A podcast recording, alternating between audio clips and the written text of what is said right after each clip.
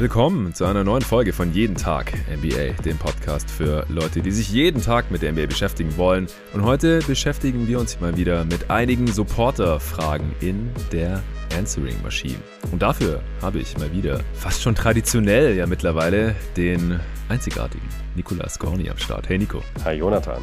Ja, um direkt mal hier die erste Frage rauszuhauen von Sandro Zele. Wie würdet ihr die bisherige NBA-Saison in jeweils drei Worten beschreiben? Nico, deswegen gerne direkt mal beantworten und wie geht's dir? Ja, geil, jetzt kriege ich den Ball ja eigentlich direkt in der Bewegung und muss jetzt nur noch finishen. Ja, ähm, easy. easy Basket.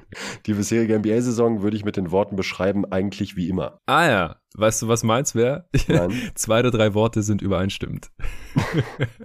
ich habe wild wie immer aufgeschrieben. Wild dazu. wie immer, ja. Ja, es ist irgendwie wild, ja, gerade wenn man sich so die Standings anschaut. Aber das ist halt auch immer so. Zu, ja, genau, ich sag ja wild wie immer. Also ja. man tut immer so Overreactions und oh mein Gott, hier dieses Team ist Vorletzter in der Conference oder das hier ist immer noch auf Platz zwei. Ja, aber ist doch jedes Jahr so. es ist auch geil keine Frage, aber es ist irgendwie wie immer ja. halt. Ja, und dementsprechend äh, geht es mir gut, denn wenn die NBA-Saison läuft, geht es mir eigentlich immer gut. Ähm, jetzt kommen noch ein paar andere Umstände dazu, die dafür sorgen, dass es mir gut geht.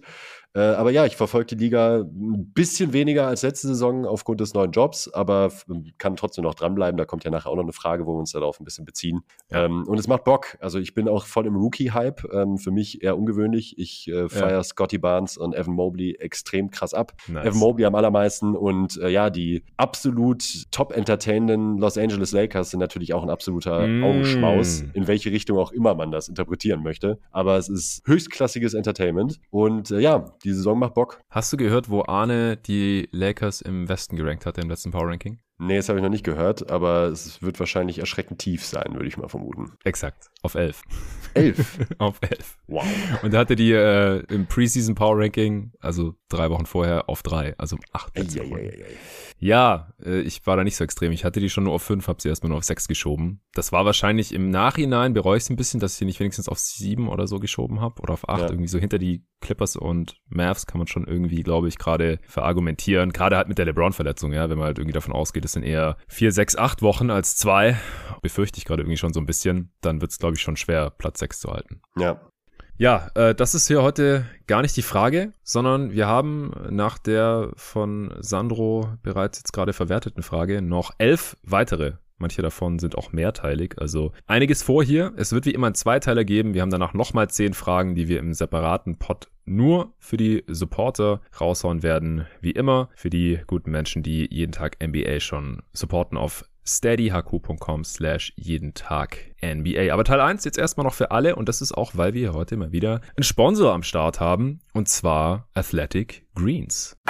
Es ist ja gerade diese Zeit im Basketballjahr, in der alle in der besten Form ihrer Karriere sind und da schließe ich mich doch gleich mal an. Und sobald ich wieder in Berlin bin, steige ich direkt in die Saison ein. Sport ist aber nur die halbe Miete und was Ernährung angeht, ist jeden Morgen AG1, ja, neuer Name, von Athletic Greens die perfekte Ergänzung für mich in meinem vollgepackten Alltag. Das trinke ich jetzt schon seit vielen Monaten, jeden Morgen und je länger man das durchzieht, desto mehr merkt man dann auch davon. Das ist ein Mix aus 75 gesunden Zutaten, das man einfach mit Wasser vermischt. Anstatt dem ersten Kaffee gibt's bei mir immer erstmal AG1. Ich feier's. Meine Freundin ist auch noch ein bisschen tiefer im Nährstoffthema drin als ich ist mal alle 75 Nährstoffe durchgegangen, die da drin sind. War begeistert und daher mache ich jetzt immer gleich zwei. Klingt interessant für dich? Als Hörerin oder Hörer meines Podcasts bekommst du jetzt auf athleticgreens.com slash jeden Tag NBA wieder ein exklusives Angebot. Also das schmeckt sehr, sehr viel leckerer als es aussieht und man hat direkt als allererstes alle täglichen Nährstoffbedürfnisse mit einem Löffel abgehakt. Das allein fühlt sich ja schon gut an, aber ich bin auch merklich fitter als früher, mental und körperlich. Es hilft der Verdauung, unterstützt das Immunsystem und boostet die Regeneration. Für jeden Sportler oder gesundheitsbewussten Menschen ist es echt das Geld wert. Wenn du also Bock auf die Morgenroutine nicht nur von meiner Wenigkeit, sondern von diversen Triathleten, Olympioniken, anderen Profisportlern, Fitness- und Gesundheitsexperten hast, dann probier's doch einfach mal aus. Ihr wisst ja, wie viel LeBron in seinen Körper investiert. Also könntet ihr ein bisschen in seine Fußstapfen treten und euch und eurem Körper mit AG1 mal was richtig Gutes gönnen. Mit dem Abo bekommst du AG1 jeden Monat an die Haustür geliefert. Das Abo kann jederzeit gestoppt werden und innerhalb der ersten 60 Tage gibt's sogar eine Geld-Zurück-Garantie. Im Moment gibt's wieder eine Aktion exklusiv für meine jeden Tag NBA-Hörerinnen und Hörer auf athleticgreens.com slash jeden Tag NBA erhältst du kostenlos einen Jahresvorrat an Vitamin D3 und fünf Travel Packs zu deinem AG1 Abo dazu. Nochmal athleticgreens.com slash jeden Tag NBA. Den Link findet ihr selbstverständlich wie immer auch in der Beschreibung dieses Podcasts. So, das war's schon. Ich würde sagen, wir stürzen uns direkt ins Getümmel und damit in die erste Frage, die kommt von Julian Gluns. Er schreibt, moin Jungs, gebt uns mal eure Top 3 der größten Skandale in der Geschichte der NBA. Welche Akteure haben sich die größten Fehltritte geleistet, Klammer auf, und damit ein schlechtes Licht auf die NBA geworfen, Klammer zu. Viele Grüße und macht weiter so. Ja, vielen Dank, Julian. Interessante Frage. Ist bestimmt auch was, was man ausweiten könnte auf eine komplette Folge, auf eine Doppelfolge, auf einen Dreiteiler, ja. wie auch immer. Deswegen habe ich es jetzt eher ein bisschen allgemeiner gehalten, muss ich sagen, damit wir das heute hier behandeln können. Äh, Nico, wie bist du daran gegangen? Ich habe das ein bisschen mehr kategorisiert, so in Liga allgemein betreffende Skandale, okay. Spielerskandale. Da gibt es ja noch ein paar, gibt's ja ein paar unterschiedliche Sachen. Ähm, ja. Ähm, deshalb habe ich mich jetzt auch nicht auf eine normale. Ich habe die Frage, ich habe mich auch ein bisschen umgewieselt. Ich habe jetzt keine klare Top 3, sondern mhm. so ein mhm. bisschen Brainstorming betrieben zu dem Thema. Ja, ich habe auch äh, vier Kategorien im Prinzip gebildet. Ich will die auch gar nicht ranken, ehrlich nee, gesagt. Also nee, war nee. alles mies,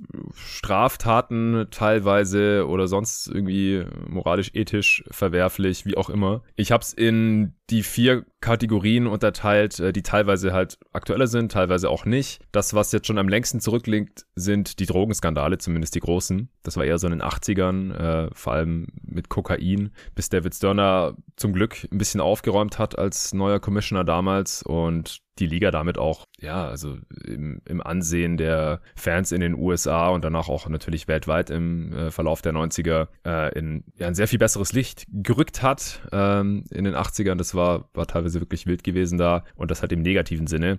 Ähm, Hast du irgendwas zu den Drogenskandalen? Nee, tatsächlich gar nicht. Also ich fand jetzt diese Joint-Geschichten mit, äh, auch aus jünger Vergangenheit immer ziemlich langweilig, um ehrlich zu sein, mhm. ziemlich lame. Aber es gab auch ein paar krasse Sperren hier für OJ Mayo. Und Stimmt, Beasley auch, oder? Michael Beasley? Ich glaube, der hatte auch mal eine krasse, längere Sperre, wenn ich mich nicht täusche. Müsst ihr aber nochmal nachgucken. Habe ich jetzt gerade so im Kopf. Ähm, kann sein, dass ich mich da vertue. Also Beasley habe ich jetzt echt nur im Zusammenhang mit Weed im Kopf, aber will jetzt auch nichts beschwören. Beim Birdman gab es auch eine Sperre wegen Drogenmissbrauch und ich meine, wenn jemand für die gesamte Saison gesperrt wird oder sogar für mehrere, wie es bei Mayo und dem Birdman Anderson damals Birdman auch der Fall war auch Kokain, glaube ich. Ne? Ja, das Ding ist, dass es dann nachher nie veröffentlicht wird, sondern da gibt es dann halt äh, Reports, Recherchen ja. und Gerüchte. Bei OJ Mayo weiß ich es bis heute auch nicht. Aber es sind auf jeden Fall harte Drogen. Also wir haben es neulich schon mal irgendwo angeschnitten wenn jemand beim Kiffen erwischt wird in der NBA, dann bekommt er erstmal eine Verwarnung und ich glaube dann nochmal eine. Und erst wenn er beim dritten oder vierten Mal erwischt wird, dann bekommt er erst eine Sperre und es wird öffentlich. Also da muss man sich wirklich dumm anstellen, denn äh, genau, wir hatten es ja im Zusammenhang, dass die Spieler oder die Teams sogar wissen, wann sie getestet werden und wann auch das letzte Mal ist in der Saison und so. Aber bei harten Drogen, da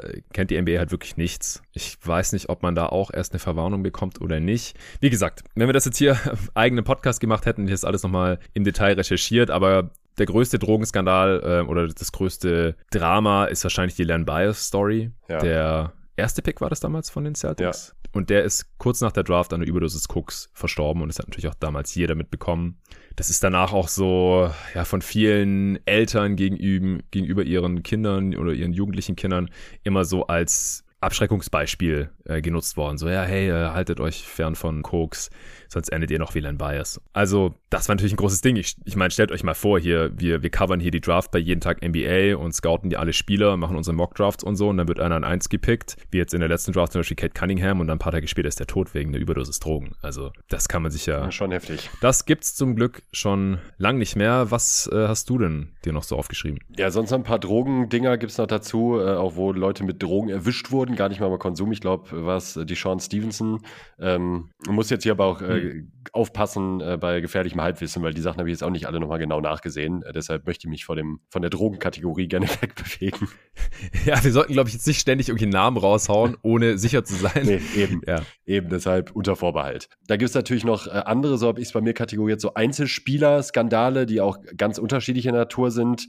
Oftmals mit ähm, im Kontext von Gewalt, auch Gewalt, äh, sexueller Gewalt Frauen gegenüber. Ja. Wie äh, Kobe ist mir halt extrem im Gedächtnis geblieben. Derrick Rose Ja. Wobei das halt auch alles Sachen sind, wo sich ja öfters dann auch außergerichtlich geeinigt wurde und keine Verurteilung, Verurteilung stattgefunden haben. Ja. Deshalb äh, würde ich jetzt auch an die Hörer appellieren, dass sich da jeder selber ein Bild von macht. Wir hatten ja letztens auch noch eine Frage zu dem Kobe-Case, wenn ich mich nicht täusche. Ja, die haben ähm, wir da nicht genommen, weil da wurde halt im Prinzip dazu aufgefordert, dass wir doch bitte nochmal die Cases komplett darlegen, weil der Fragesteller keine Lust hätte, sich durch die ganzen Gerichtsakten durchzulesen. Also da habe ich ja zwei Probleme gesehen äh, mit dieser Frage. Zum einen, es ist halt ein sehr großes Thema und ich habe eigentlich auch bei Kobe schon sehr ausführlich darüber gesprochen in der Ausgabe nach seinem Tod. Und da habe ich mich halt darauf bezogen und gesagt, wenn man selber mal die Verhörprotokolle, nichts mit Gerichtsakten, es gab ja gar keinen Gerichtsprozess bei Kobe damals, by the way, sondern die Verhörprotokolle durchliest. Und wenn es halt interessiert, einfach googeln. Ihr findet es innerhalb von zwei Minuten, dann könnt ihr euch das alles ja. durchlesen. Da könnt ihr euch die ganzen Aussagen von Kobe selbst durchlesen, was er gesagt hat damals. Und dadurch, finde ich, kann man halt ein sehr gutes Bild von Kobe oder seiner Rolle und wie auch an die Sache rangegangen ist damals. Klar, er war noch sehr jung, kann sich danach natürlich noch verbessert haben als Mensch, in Anführungsstrichen. Aber was er damals halt gesagt hat, das geht für mich halt gar nicht klar. Und da hat er noch nee. Shaq mit reingezogen und gemeint, ja, Shaq, der geht doch auch die ganze Zeit fremd. Wie gesagt, inwiefern er da letztendlich zu Belang gewesen wäre, vermag ich mir jetzt nicht hier anzumaßen. Aber es hat für mich halt ein sehr, sehr mieses Bild auf Kobe Bryant als Person geworfen.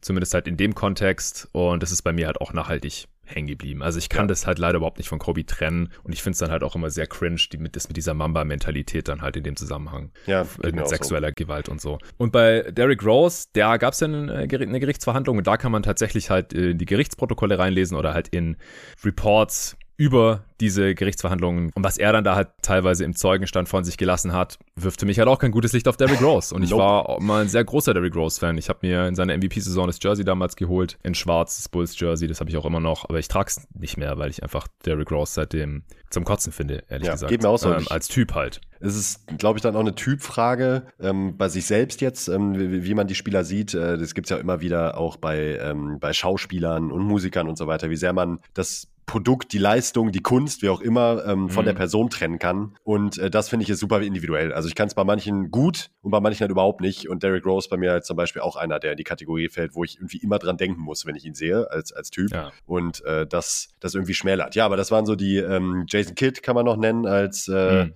meines Wissens nach keine sexuelle Gewalt. Häusliche äh, Gewalt. Ja. Häusliche Gewalt, genau. Carmelone äh, mm. ist auch sehr fragwürdig als, als, als Typ ja. in Bezug auf äh, viele uneheliche Kinder mit sehr, sehr, sehr jungen Frauen. Der hat eine 13-Jährige geschwängert, als so. er selber 18 war, glaube ich. Ähm, das sind so diese Einzelspieler-Skandale, die durchaus natürlich auch irgendwie ein schlechtes Bild auf die Liga werfen, automatisch, weil man halt die Spieler, in dem Fall waren es jetzt alle Stars, äh, Derrick Rose MVP, Kobe Bryant MVP, Carmelo MVP, ja. Das macht schon ein bisschen was aus. Und das waren so Einzelcases, die mir auf jeden Fall im Kopf geblieben sind. Ja, genau. Ich habe die zusammengefasst unter Vergewaltigung und Gewalt gegen Frauen, habe ich es äh, zusammengefasst. Ja. Und da gibt es leider viele Cases. Also ja, leider. Das Ding ist halt, man weiß bei vielen jetzt nicht so genau, was da wirklich war. Ja, ist da überhaupt was gewesen? Wie schlimm war das? Weil sich außergerichtlich geeinigt wird, das ist in den USA leider gang und gäbe. Es gibt sehr viel mehr außergerichtliche Einigungen, also Settlements, als es tatsächlich Verurteilungen gibt. Also nicht nur in dem Bereich, nicht nur bei NBA-Stars, sondern allgemein. Und dann ist es halt immer schwierig, weil dann weiß man halt, wird man das im Endeffekt halt nie erfahren. Und ich bin auch bei Fällen, wo nur sehr wenig bekannt ist, wo es keine Verurteilung gab. Und ja, da würde ich halt immer dazu tendieren, im Zweifel für den Angeklagten. Ja, vorsichtig, ja. genau, Fall. sehr vorsichtig. Da ist Kendrick Nunn zum Beispiel so ein Fall ja. für mich. Da tue ich mich sehr schwer, ihn jetzt wirklich vorzuverurteilen. Man weil weiß alles, alles, was be bekannt ist und was er zugegeben hat, ist, dass er jemandem ein Glas Wasser ins Gesicht geschüttet hat. Und dafür hat er dann halt, ist er halt als Frauenschläger abgestempelt ja. worden. Ich will auch nicht sagen, dass er nie eine Frau geschlagen hat oder dass es überhaupt nicht schlimm ist, jemandem ein Glas Wasser ins Gesicht zu schütten, aber es ist halt was anderes als andere Fälle. Und die dann alle in einen Topf oder in einen Sack zu stecken und draufzuhauen und sagen, es trifft schon immer den richtigen, das finde ich dann halt auch manchmal falsch. Aber wie gesagt, wir haben halt die eigenen Aussagen von Kobe, die belegt ja. sind. Wir haben die eigenen Aussagen von Derrick Rose, die belegt sind. Es ist faktisch sicher, dass Karl Malone diese 13-Jährige geschwängert hat und dass danach Karl Malone jahrelang überhaupt keinen Kontakt hatte zu diesem unehelichen Sohn. Es gibt Aussagen von dem selber. Also da gibt's dann halt schon genug, was mich halt extrem abturnt. Zum einen gegen den Spieler selbst und was ich dadurch halt kenne von seiner Persönlichkeit oder meine zu kennen und nicht mehr ausblenden kann. Und zum anderen halt auch teilweise, wie die NBA selbst damit umgegangen ist. Wenn die ja. halt sagen, ja gut, es gab keine Verurteilung, dann machen wir da jetzt auch nichts mehr. Und äh, der Typ ist weiterhin in jeder Commercial drin und wir verkaufen ihn weiterhin als den absoluten Superhelden, so ungefähr. Aber es ist schwierig. Also es ist ein schmaler Grad. Äh, Total. Ich will da auch nicht sagen, dass ich da immer die perfekte Lösung für parat habe und wie man damit dann umgeht, ob man sich dann Kobe noch zu Hause an die Wand hängt oder den total als Vorbild abfeiert, das muss halt jeder für sich selbst entscheiden. Ja. Ich habe noch eine andere Kategorie und zwar Gewalt gegen Fans. Ja. Malice at the Palace. Ja da wird viel drüber geschmunzelt und wird halt gesagt, ja, das war so krass damals und so, die Spieler haben sich da voll auf die Fresse gegeben. Aber es ist halt eigentlich schon so ein mieses Bild für die Liga damals gewesen, dass halt Spieler einfach in die Ränge gehen und da Fans auf die Fresse geben, egal was davor so passiert ist. eigentlich, ne? Also eigentlich das ist es unfassbar. Wenn man wirklich drüber nachdenkt, äh, was da passiert ist, es ist so krass. Es ist also ja. äh, genau wie du sagst, es ist ja irgendwie jetzt äh, manche stellen es ja sogar als cool dar, also mhm. die die es komplett übertreiben, aber so jetzt gab es ja jüngst auch noch mal die ähm, Doku. Doku. von Jermaine O'Neal produziert äh, von ja. Malice at the Palace auf Netflix und da sieht man das ganz auch nochmal schön, dass man sich wirklich vorstellt, man geht zu einem Sportevent und einer der Spieler vom Platz kommt zu dir und haut dir in die Fresse. Ja. Ja, Extrem. sehr, sehr schlechtes Bild für die Liga und auch damals ähm, ja. hat er noch lange Nachwehen gehabt und glücklicherweise ist in der extremen Form danach auch nichts mehr passiert. Ja ja, aber scheiße. Ja, hast du jetzt noch was? Ja, ich hätte noch in der Gewaltkategorie nix. Ich hätte dann halt noch andere Skandale, wie jetzt, wie jetzt gerade tatsächlich Kyrie Irving, äh, fühlt sich jetzt verhältnismäßig schwach an. Mhm. Ähm, Im Vergleich zu den anderen Sachen, die wir gerade besprochen haben, ist ja. es auch. Und dann halt eben so ligabetreffende Skandale, auch wie Donald Sterling ähm, vor kurzem, ist jetzt auch nicht so lange her, die Enthüllung bei ihm ja. Tim Donaghy, das war natürlich ein fettes Ding. Stimmt, habe ich total vergessen. Ja. Tim Donaghy war ein fettes Ding. Ja, da hast du recht, genau. Äh, Schiedsrichterbestechlichkeit. Das war ein Riesenskandal, Wettskandal mit der NBA damals. Tim Donaghy hat Spiele verpfiffen, nachweislich. Wurde auch nie so wirklich aufgearbeitet von der NBA. Ja, nee, so, nicht so. Hier, damals übrigens, dieses Team aus LA, ähm, das ist irgendwie eine Runde weitergekommen, weil der Ref halt äh, dafür bezahlt wurde, dass es sehr viele Calls für dieses Team und gegen das andere gab in einem entscheidenden Spiel. Äh, das ist mir jetzt äh, total entfallen gewesen, richtig, genau. Also, ich tue mich mal, Gibt ein bisschen schwer, solche Fragen dann auch äh, so in so kurzer Zeit und so eher oberflächlich zu beantworten, wenn ich eigentlich gerne richtig tief einsteigen würde.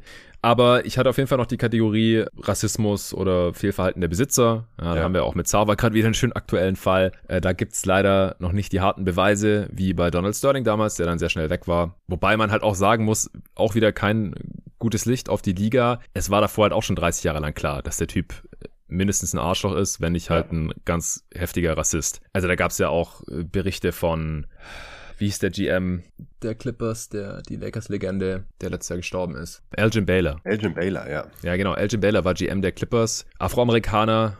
Unfassbar, was, was da gelaufen ist, bis der Typ dann letztendlich geaxt wurde. Und bei Sava muss man mal schauen. Ich habe es jetzt nicht geschafft, am Wochenende eine extra Ausgabe dazu aufzunehmen, weil ich halt äh, heute mit dir hier aufnehme am Sonntagabend und gestern ja zu den äh, statistischen äh, ligaweiten Trends was aufgenommen habe.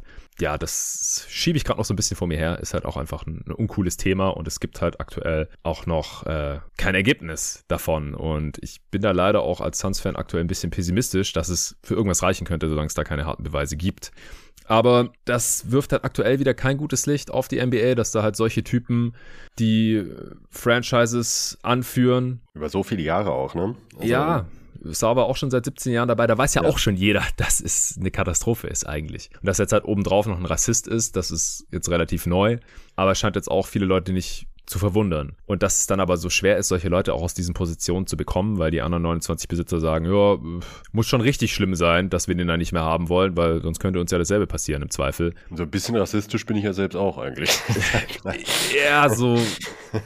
ich kann mir halt sehr gut vorstellen, dass viele dieser Milliardär Besitzer irgendwelche Leichen im Keller haben und einfach nur hoffen, dass die nicht rauskommen, weil sonst sind die vielleicht auch ganz schnell weg. Also ich will da auf keinen Fall was unterstellen, ich habe absolut keine Ahnung, ja. aber es würde mich jetzt auch nicht verwundern. Also äh, könnte durchaus der Fall sein. Ich weiß halt grundsätzlich nicht in diesem Zusammenhang, wo wir jetzt auch darüber sprechen, über Skandale und die Ligas, kommt einem ja schon so vor, wenn man das jetzt mal so ein bisschen ähm, eruiert, dass äh, es da einiges gab in der Vergangenheit und auch richtig krasse Sachen stellenweise. Mhm. Und ich weiß nicht, das liegt halt an meinem beschränkten Wissen ähm, in Bezug auf andere Sportarten, ob das in anderen Ligen auch so ist oder ob es einem jetzt nur so erscheint, weil man sich eben auch so intensiv mit dieser Liga auseinandergesetzt hat und, und setzt. Ja, das weiß ich auch nicht, weil ich ja wie du auch ein Fachidiot bin und mich wirklich nur mit Basketball und der, da der NBA beschäftige. Aber was man halt immer so mitbekommt in der NFL, da ist es halt was so häusliche Gewalt, Gewalt gegen Frauen, also was allgemein Gewalt angeht, da ist es ja eher noch schlimmer wird dann auch teilweise auf die Natur des Sports äh, geschoben. So, ja gut, im Football, da die rammen sich die ganze Zeit weg. Das sind einfach harte Kerle. Cool.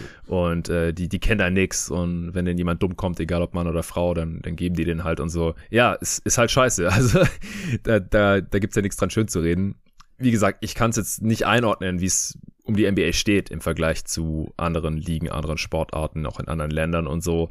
Aber es gibt schon viel. Das, das ist gar keine Frage. Mein Eindruck ist, dass es früher mehr und größere Probleme gab und dass Ja. es tendenziell weniger wird. Was wir hier jetzt ja auch gar nicht haben, sind Doping-Skandale oder so. Da haben wir in der letzten Erzählmaschine, war das glaube ich, schon drüber gesprochen gehabt, wie es da genau aussieht, woher das kommt und was wir da so vermuten. Aber ich denke auch so im, im Großen und Ganzen in der Liga, wo es so 450 bis 500 Spieler gibt, dafür geht's wahrscheinlich noch. Also man hat halt immer überall schwarze Schafe, Ja. könnte teilweise besser aufgearbeitet werden. Das ist gar keine Frage und ich hoffe da auch noch auf Besserung in den nächsten Jahren. Aber wenn es überhand nehmen würde, dann hätte ich auch keinen Bock mehr auf diese Liga. Nee, stimmt. Und äh, noch sind mehr dabei hier, offensichtlich. Ja, ganz unkompliziert beantwortet die erste Frage. Weiter geht's. ja, genau. Wenn wir jede Frage so ausführlich beantworten, dann wird es nichts mit nachher Lakers Spurs zusammen live schauen. Also ja, remote. Wir sitzen nicht hier zusammen in Berlin, sondern du sitzt in Essen und ich sitze allein in Berlin. Kommen wir zu den nächsten Fragen und die nächsten drei Fragen. Ich habe sie alle in die Kategorie NBA Glaskugel geschoben. Das sind alles Fragen von Supportern, die wissen wollen, wie es in den nächsten Jahren aussieht bezüglich, wer könnte MVP werden, wer kommt nicht in die Playoffs und äh, welche Teams werden die besten dieser Liga sein. Die Frage von Julius von Kreu macht den Anfang. Er schreibt Moinsen. Eine kleine Abwandlung meiner Frage, die es letztes Mal nicht mehr reingeschafft hat. Wie würdet ihr die folgenden Spieler nach Wahrscheinlichkeit eines MVP-Titels in ihrer Karriere ranken? Trae Young, Ja Morant, Luka Doncic, LaMelo Ball, Devin Booker, Donovan Mitchell, Zion Williamson. Gerne jeweils mit kurzer Erklärung, was einen MVP-Titel wahrscheinlich oder unwahrscheinlich macht. Besten Dank und schönes Wochenende euch.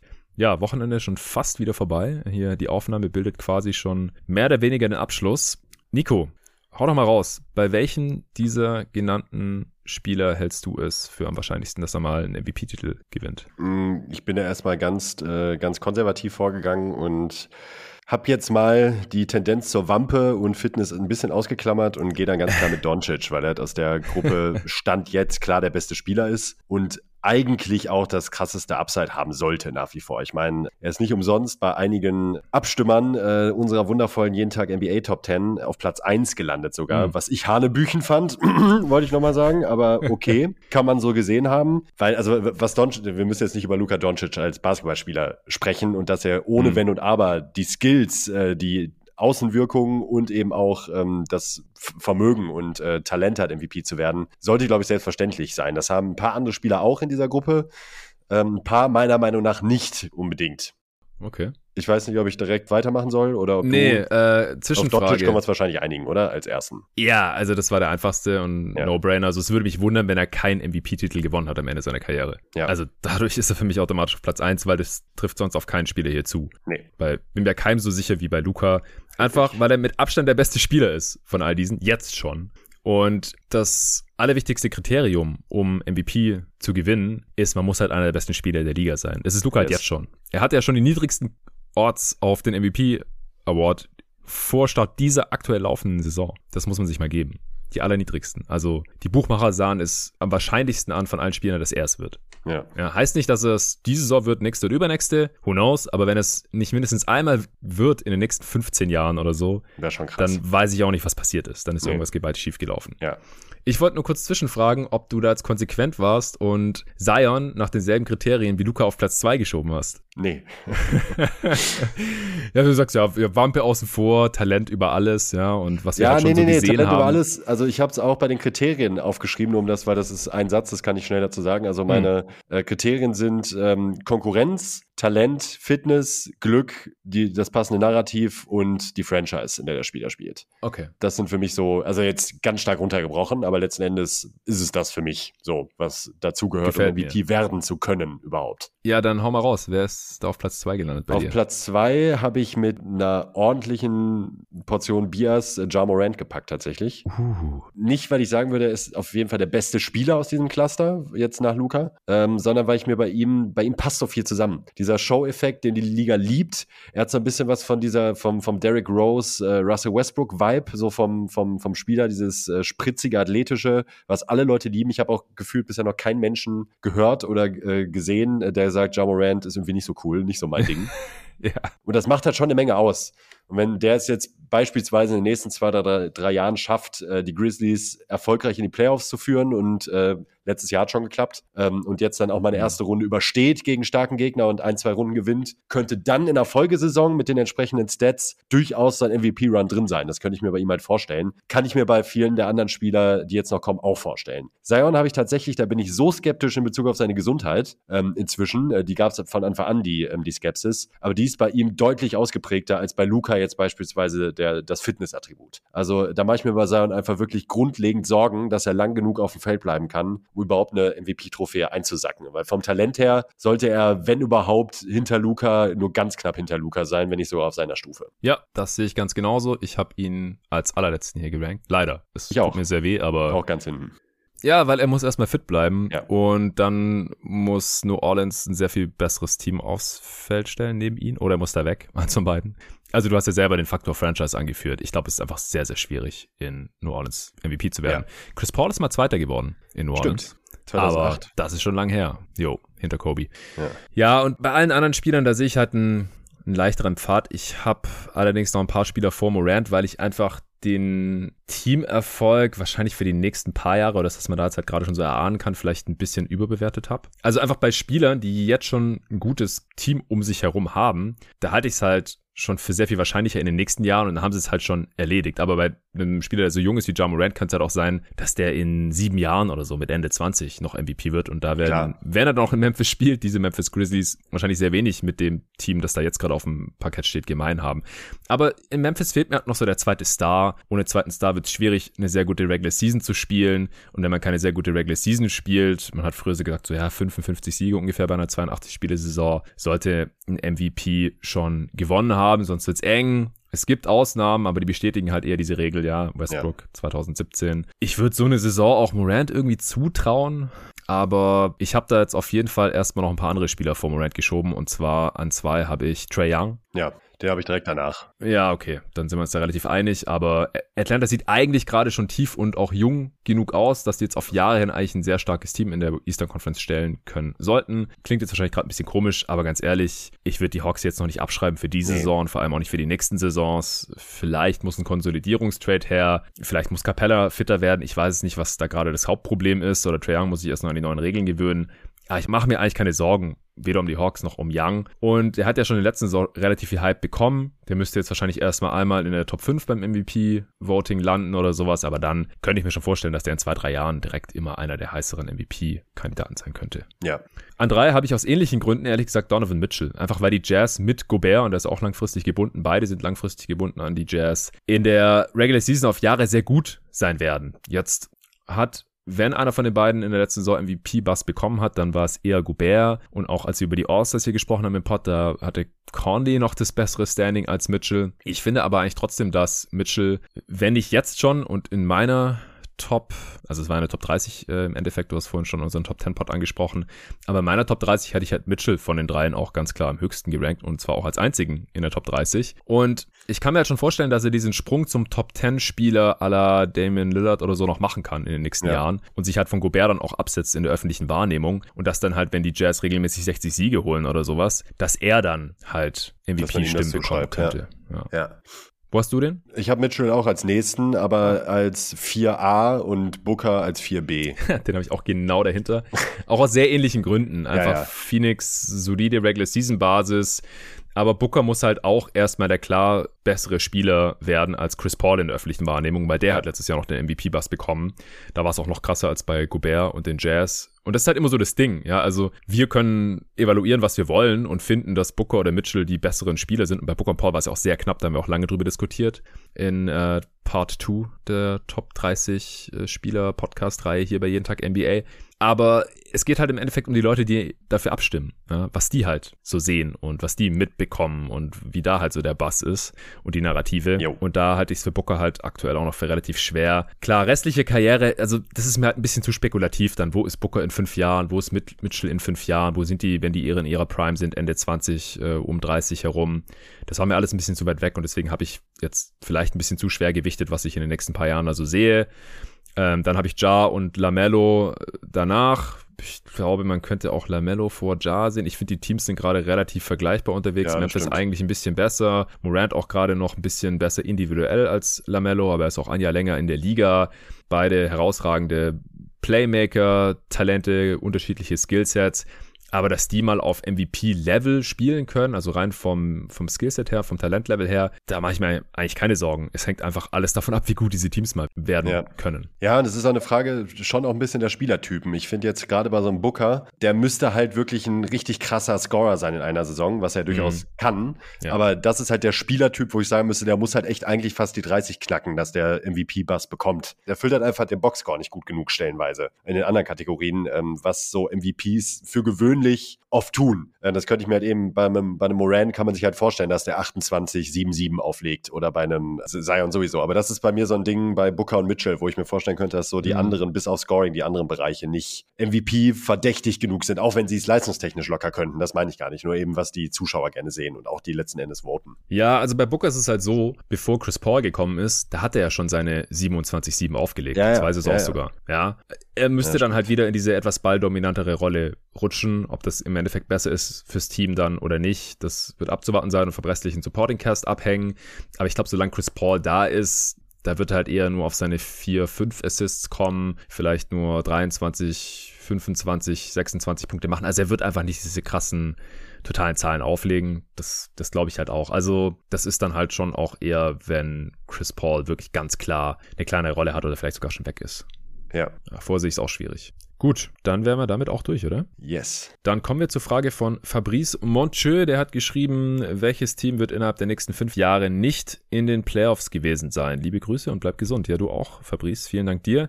Hast du da einen klaren Kandidaten? Das ist ein bisschen fies eigentlich, ne? Also ja. war man ja auch keiner Fanbase hier vor äh Fünf Jahre keine Playoffs ist halt schon. Ja, ist hart. Hardcore. Aber ja. da gibt es halt nicht so viele, denen ich das zutrauen würde, überhaupt. Deshalb spreche ich es einfach aus und ich sage die Sacramento Kings. Ja. Das ist leider die offensichtliche das ist die goldene Antwort. Und die Timberwolves hätte ich sonst auch noch ins Rennen geschmissen. Das ist ja. auch hart bei dem Talent, was sie machen. Das sind die beiden Franchises, wo ich sage, da würde es mich nicht vom Hocker reißen, wenn die es mal wieder aus irgendwelchen Gründen nicht auf die Reihe kriegen, obwohl die Lottery-Picks ohne Ende haben, talentierte Spieler haben, aber es einfach nicht passt. Ja, und bei den Kings, ich meine, wir haben ja auch die Preview, David und ich äh, haben die zusammen aufgenommen und danach, also wir haben schon so während der Aufnahme so gemerkt, so fuck, wir sind irgendwie total pessimistisch hier, weil das halt ein Team ist, gerade im absoluten Niemandsland, so zu gut und auch zu talentiert, äh, gerade mit den Guards, die sie jetzt haben, Halliburton, Fox, auch Mitchell passt da irgendwie rein oder kann dem Team halt irgendwie helfen und dann halt auch so mit Holmes und Barnes jetzt gerade noch auch hielt, sind sie auf jeden Fall zu gut für einen Top-Pick. Aber wahrscheinlich halt auch zu schlecht, dass man sagen kann, die kommen safe in die Playoffs im Westen. Oder es ist sehr wahrscheinlich. Das Ding ist halt, durch das Play-In es gibt mehr Hoffnung für die, solche Teams, ja. Weil die können auf Platz 10 landen, da müssen nur ja, zwei ja. gute Spiele machen, dann sind sie irgendwie drin. Und dann waren sie ja einmal in den Playoffs. Genauso wie die wie die Wolves übrigens damals, die ja erst am letzten Spieltag der Regular Season die Nuggets geschlagen haben. Das war auch ein geiles Game, das weiß ich noch ja. ganz genau. Das habe ich nämlich auf Spanisch geguckt, ja. weil äh, aus irgendwelchen Gründen im League Pass nur die spanische Tonversion funktioniert hat. Was? Das dann, ja, ja, ja. Ich das Spiel mit einem Kumpel hier bei mir auf Spanisch geguckt und äh, das ging ja so in Overtime und mhm. Jokic hat so ein richtig krasses Spiel abgerissen und äh, mit Butler war es ja damals noch. Und das, äh, deshalb hätte ich auch gerade gedacht, solange die Wolves nicht nochmal einen Spieler wie Jimmy Butler bekommen, äh, sieht es düster aus, glaube ich. Ja, die waren einmal in den Playoffs. Ja, eben. Seit 2004. Und das war das, und das war auch letzt, also das war wie so ein Play-in-Game. Das war ja danach auch, kam nochmal die Diskussion auf, so, hey, das könnten wir doch jedes Jahr haben, lass doch so ein Play-in-Tournament machen. Und das erhofft man sich jetzt auch immer, dass da solche Spiele bei rauskommen, wie auch bei Lakers Warriors jetzt letzte Saison. Und sowas war das damals eben. Und dann hat man halt in der ersten Runde auch äh, sang- und klanglos gegen die James Harden Rockets dann verloren. Und die letzten vier Jahre war es ja schon wieder nichts. Also seit 2003, 2004 war dieses Team einmal in den Playoffs. Und bei den äh, Sacramento Kings, da sieht's ja noch düsterer aus. Oh ja die waren ja seit 2005, 6 nicht mehr in den Playoffs, damals noch mit der Kevin Martin, Ron Artest und äh, Bonzi Wells und so. Das ist schon eine Weile her und deswegen sind das halt, glaube ich, auch die Top-Anwärter darauf, dass man halt sagt, es wird vielleicht jetzt nicht unbedingt besser, weil sie Ja, so irgendwo da in lame, aber, niemands Land hängen bleiben. Also bei den Wolves halte ich es für deutlich wahrscheinlicher, dass die nächsten fünf Jahren irgendwann in die Playoffs kommen, einfach weil die deutlich besseres Top-Talent haben. Ja, ich hätte in den letzten Jahren auch gedacht. Also, ne, Ja, irgendwann wird es halt schon wahrscheinlich mal reichen. Aber das Ding ist halt, bei allen anderen Teams in der Liga ist es wahrscheinlicher, dass sie in die Playoffs kommen. Ja. Da muss nicht so viel zusammenkommen, sage ich jetzt mal. Ich hätte ansonsten höchstens noch die New Orleans Pelicans hier im Worst Case halt. Ja, Zion wird nie richtig Ja. fit oder will dann weg oder so. komplett unsexy als Franchise, keiner will dahin und äh, man sieht ja jetzt, dass sie auch mit Lottery-Talent äh, Anthony Davis, gut, da hat es halt für die Playoffs gereicht. Mhm, ein paar Mal. Ja, aber trotzdem, die wären sonst auch noch so Fringe, Fringe-Katastrophe in den nächsten fünf Ja, Jahren. aber ich meine, wenn Zion eine Saison mal fit ist, dann sind die halt wahrscheinlich. sehr wahrscheinlich in den Ja. Playoffs. Das glaube ich schon. Ja, glaub ich auch. Und ansonsten käme ja nur noch in Frage, dass es halt bei den aktuellen Rebuilding-Teams sehr lange dauert. Ich meine, das kann passieren. Bei meinen Phoenix Suns war es ja auch so. Hat auch zehn Jahre gedauert, bis die wieder in den Playoffs waren. Das wären dann halt hier die Orlando Magic, Oklahoma City Thunder, Houston Rockets, Detroit Pistons dieser Liga, wenn die das jetzt einfach nicht so schnell hinbekommen, wie sie es wahrscheinlich selber wollen. Oder im Fall der Rockets ist es ja auch so, die müssen ja dann bald ihre Picks abgeben, ähm, noch wegen des Westbrook Trades. Das heißt, die tun auch gut daran, wenn die jetzt nicht mehr allzu lange rebuilden. Bei den Thunder, da ist weniger Druck da. Die haben halt so viele Picks, dass ich halt auch für unwahrscheinlich halte, dass es nicht irgendwann für genug gute Spieler reicht, dass die halt in den nächsten fünf Jahren doch mal wieder Richtung Playoffs kommen. Und die haben halt auch schon Shay. Ich meine, in fünf Jahren ist der auch schon 27 oder so. Also entweder müssen sie ihn bis dahin getradet haben oder landen wahrscheinlich auch mal in den Playoffs. Magic, muss man mal gucken, ob die jetzt schon ein richtiges Star-Talent im Team haben. Weil das ist halt so das Ding, ja. Also Das gehört halt dazu. Stars drive winning in dieser Liga. Also ohne Stars wird es meistens halt schwierig, Jo. in die Playoffs zu kommen. Aber im Osten dann halt irgendwie mal auf Platz 10 oder auf Platz 9 und dann irgendwie das Playern und so. Also es würde mich schon wundern, wenn von all diesen Teams wirklich in den nächsten fünf Jahren irgendeins nicht einmal in den Playoffs gewesen wäre. Vielleicht erinnert uns ja der Fabrice in fünf Jahren an diesen Podcast, dann schauen wir mal. Gerne. Letzte Glaskugelfrage kommt von Joscha Vogel. Er schreibt, Moin Leute, was glaubt ihr, welche Teams in drei Jahren die besten sind? Liebe Grüße aus Kloppenburg. Ja, liebe Grüße nach Kloppenburg und vielen Dank. Da vielleicht auch nochmal, es ist zwar erst die dritte Frage, aber wir beide sind ja eigentlich nicht so die Glaskugelmenschen, ja, weil man halt so viel projizieren muss und sich wenig auf Fakten stützen kann. Und Das ist verändert was- sich halt einfach so heftig viel Ja. in drei Jahren, also an, an Fluktuationen, was Stars und all, alles Mögliche betrifft, Draftpicks und, und, und, und, und. Das ist immer so, ich, äh, also ich finde eigentlich für dieses Beispiel kann man aus, einer, aus der sehr jungen Vergangenheit auch noch, sorry David an der Stelle, unseren Hardcore Celtics-Fan, äh, Mhm. die Celtics nennen, mit ähm, Gordon Hayward, äh, Jason Tatum, Al Horford und Jalen Brown, so als Viergestirn, äh, die, die halt überall angezeigt wurden und man dachte, ey, das Team ist die nächsten fünf Jahre locker, spielen die mindestens um die Eastern Conference äh, Championship Kyrie mit. war doch auch noch da. Genau, und Karina, klar, logisch. Sorry. ja, genau, ja, genau. So, also diese Starting Five. Und ja, was ist jetzt? Irving spielt ganz woanders, gar nicht, das hat ganz andere Gründe. Tatum enttäuscht diese Saison. Ähm, Horford ist äh, verschwunden und wiedergekommen. Hayward war verletzt, ist wiedergekommen. Es sind einfach so viele Unwägbarkeiten. Ähm, und jetzt, klar, könnten wir jetzt hier rangehen und sagen, pass mal auf, ja, die Teams sind gerade jung und haben ein paar junge, vielversprechende Spieler. Die könnten dann in drei Jahren ja theoretisch auch sehr gut sein, wenn die und die den Durchbruch schaffen. Äh, aber ja, wo führt das hin? Also klar, wir können jetzt sagen, die Grizzlies sind in drei Jahren ein richtig gutes Team, ähm, wenn alles so bleibt, wenn sich alles so entwickelt, wie man denken könnte. Aber wissen wir das? Nee. Nö. Wie gesagt, ich habe es ja vorhin auch erwähnt, keine Ahnung, wie gut Triple J noch wird, ob der mal jemals Richtung All-Star-Kaliber Big in diese Liga geht. Und auch ansonsten weiß ich Ja. ja wirklich nicht, wer es wer es da wird neben Morant gerade. Und dann kann man ja im Prinzip davon ausgehen, dass dieses ganze Team ein, zwei Mal ausgetauscht wird, um es irgendwie hinzubekommen, neben Ja Morant halt einen zweiten Star hinzustellen, damit man halt wirklich mal Contender wird. Also man könnte jetzt hier natürlich sehr kleinteilig dran gehen und ganz detailliert und differenziert jeden Kader durchgehen und gucken, wie lange haben die noch Vertrag und wie sieht die Free Agent Class in dem Sommer aus und ist es dann wahrscheinlich, dass der ein Angebot woanders bekommt. Aber per Free Agency wechseln ja Spieler gerade in der Regel eigentlich gar nicht mehr das Team, die unterschreiben eigentlich meistens äh, aufgrund der ganzen Incentives da gerade im aktuellen Tarifvertrag noch beim alten Team eine Verlängerung. Ja. Also bei den Celtics muss man auch nochmal dazu sagen, sagen, ist halt auch sehr dumm gelaufen, dass die halt drei der genannten Spieler über die Free Agency verloren haben. Also Kyrie ist einfach zu Netz gegangen, ersatzlos, nachdem er davor gesagt hat, ja, klar bleibe ich. Gordon Hayward hat man in der Free Agency verloren an die Charlotte Hornets und Al Hofford an die Philadelphia 76ers. Ja, man hat äh, quasi im selben Zug äh, Kemba zurückbekommen von den äh, Charlotte Hornets dann in der Free Agency. Es hat ein bisschen wettgemacht, aber im Prinzip hat man halt drei dieser Spieler, die du vorhin genannt hast, in der Free Agency verloren. Ja, also das, das kann halt auch immer mal dazwischen kommen, sage ich jetzt mal, aber wird die nächsten Jahre eher unwahrscheinlicher. Dann Drafts, ja, keine Ahnung, wo diese Picks landen und wen diese Teams dann da picken werden. Das sind ja Spieler, die, da kenne ich noch nicht mal die Namen zum jetzigen Zeitpunkt. Das ist äh, wirklich absolute Lotterie im Prinzip. Und dann Trades, ja, keine Ahnung, welchem Stars als nächstes in Sinn kommt, das Team zu wechseln und warum und was dann da im Gegenzug rumkommt und so. Deswegen habe ich mich jetzt darauf konzentriert, zu gucken, wo sind die besten Spieler und wie alt sind die in drei Jahren. Ja. Also ganz einfache Antwort im Prinzip. Ich Darf ich da mal kurz Top reingrätschen? Ja, bitte. Ähm, ich finde in dem Zusammenhang genau, genau bei dieser Frage, wenn man sich die Frage stellt, wer sind gerade die besten Spieler? Also die einzigen Teams, die jetzt gerade, also, oder sagen wir mal so, es gibt sehr wenig Teams, die jetzt gerade so einen MVP-Level-Spieler haben, der auch gerade in MVP-Form ist, die ich in drei Jahren als beste Team sehen würde. Ja, ja, da wird's ja eigentlich einfach. Also ich habe mir auch erstmal angeschaut, unsere Top 10 eben. Ja. Und genau. welcher dieser Spieler ist in drei Jahren noch nicht ganz klar Post-Prime? Ja. Und da bleiben eigentlich nur drei, maximal vier Spieler übrig, oder? Ja. Also, und dann halt, gut, kann man davon ausgehen, dass sie ein relativ gutes Team haben. Hau du mal deinen ersten raus. Ähm, das sind die Bugs mit Janis. Ja. Habe ich auch. Er ist ja langfristig unter Vertrag, gerade einen Titel gewonnen. Ich habe nicht den Eindruck, dass er jemals weg will, aber wie gesagt, who knows, was Janis in drei Jahren denkt. Keine Ahnung. Aber solange der da bleibt, früher oder später wird man den Supporting Cast mal verjüngen müssen, weil Middleton, Holiday und Lopez einfach alle schon deutlich älter sind als er. Aber ich denke einfach, wenn du Janis im Team hast, selbst mit 30 dann noch, also ich glaube, dann bist du halt ganz oben mit dabei. Oder ist zumindest mal sehr viel wahrscheinlicher als bei allen anderen Teams. Auf jeden Fall. Ja, dann hast du wahrscheinlich Luca. Genau, dann habe ich Luca. Haben wir eigentlich schon besprochen heute. Da ist halt auch die Frage, klar, er wird in drei Jahren noch in Dallas unter Vertrag stehen. Wenn er dann halt noch da ist, dann wie sieht's da aus in Dallas? Ich gehe mal davon aus, dass Kit bis dahin nicht überlebt. Wäre jetzt mein Tipp. Stand no heute. Way. Ihr könnt mich gerne in drei Jahren anrufen oder mir schreiben, hey, Kit ist immer noch da, du hast damals Unrecht gehabt. Du Idiot. Ja, genau. Also ich, ich vertraue da nicht so sehr auf Mark Cuban nee. als Leader dieser Franchise. Aber wie gesagt, Luca ist das beste Talent dieser Liga. Der wird in drei Jahren erst 25 sein. Also wenn sein Team dann nicht die Liga rockt, dann ist irgendwas schiefgelaufen. Kann passieren, aber ich halte es halt auch für wahrscheinlicher, dass es gut sein wird als bei allen anderen 28 Teams. Ja. Wer ist der dritte bei dir? Jokic. Bei mir auch. Der wird dann auch erst Ende 20 sein.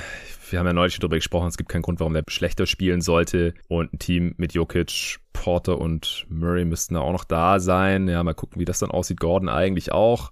Aber das ist mir jetzt, wie gesagt, gar nicht so super wichtig. Also wenn sie Porter Jr. oder Murray oder Gordon wegtraden, dann wird da schon irgendwas zurückkommen, was Jokic auch irgendwie helfen können wird beim ja. Gewinn. Da kennen wir jetzt nicht die Gründe oder was da passieren könnte, aber das Wichtigste ist, es sieht sehr wahrscheinlich aus, dass Jokic dann auch da sein wird, also wird es Denver sein. Dann hatte ich noch ein Beat hier als Kandidaten, aber der ist mir einfach zu verletzungsanfällig. Jo. Keine Ahnung, wie viele Spiele der macht in drei Jahren. Ja, und theoretisch Boston, die halt immer noch einen guten Kern haben nach wie vor, der auch in drei Jahren funktionieren könnte. Ja, genau. Ich habe dahinter habe ich dann noch äh, auf den Plätzen ja fünf bis keine Ahnung zehn oder sowas. Im Prinzip die ganzen Spieler, die bei Julius MVP-Frage kamen. Ja, das sind ja. halt für mich, die sind noch nicht auf dem Level der genannten Spieler. Das heißt, die müssen erst noch hinkommen und die Teams dann halt auch hinterherkommen. Aber das sind dann halt Tatum, Trey Young, Mitchell, Booker, Morant. Ja.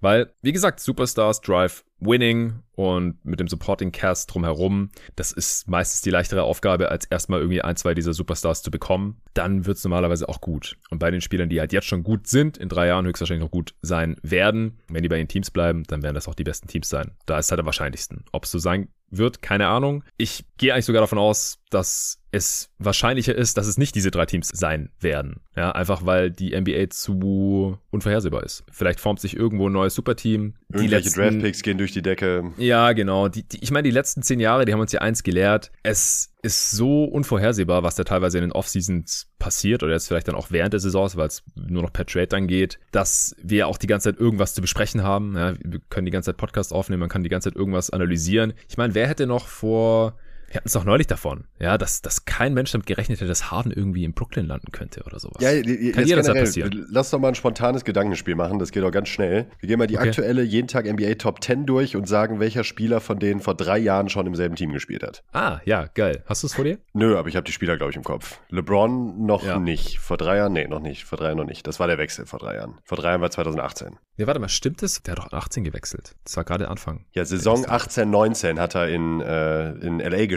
aber ist jetzt halt die Frage, ob man sagt, 17, 18 ist 18 oder, ne? Also ja, ja. vor drei Saisons hat er noch nicht in LA gespielt. Ja, genau. Also in der Offseason 2018 ja, hat sich das erst entschieden. Ja, okay, gut, lass mal zählen. Gut, Durant auch nicht. Ja. Harden auch nicht. Ja. Äh, Jokic schon. Ja, also Janis, Jokic, Luca, ja, was es auch ja. wahrscheinlicher macht, dass sie dann bei ihren Teams bleiben. Ja. Und bei Europäern, das hatten wir auch schon mal irgendwann angesprochen, Stimmt. da ist es tendenziell ja auch so, dass die eher bei ihren Franchises bleiben, dass die nicht so den, den Wechseldrang äh, verspüren. Ja, genau. AD auch nicht. Äh, Embiid ist auch noch bei seiner ersten Franchise. Das sind jetzt schon ja. vier. Dame Wobei, Dame war auf 11. Äh, Dame war auf 11. Ja. Sonst haben wir Kawhi 9, ja. Paul George 9.